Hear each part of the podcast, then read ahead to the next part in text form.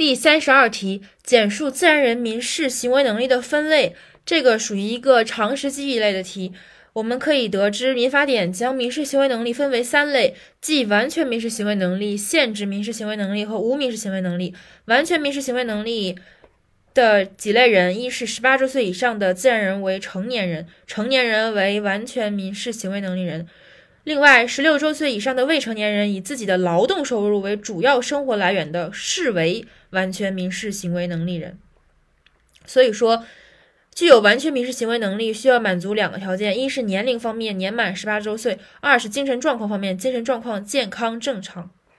第二个分类，限制民事行为能力。限制民事行为能力有两大类：一是八周岁以上的未成年人。当然了，十六周岁以上可以以自己的劳动收入作为主要生活来源的人除外，因为他们被视为了完全民事行为能力人。第二点就是不能完全辨认自己行为的成年人，这是根据精神状况进行分类的，注意是不能完全辨认。第三类就是无民事行为能力人，无民事行为能力人主要有两类：一是不满八周岁的未成年人，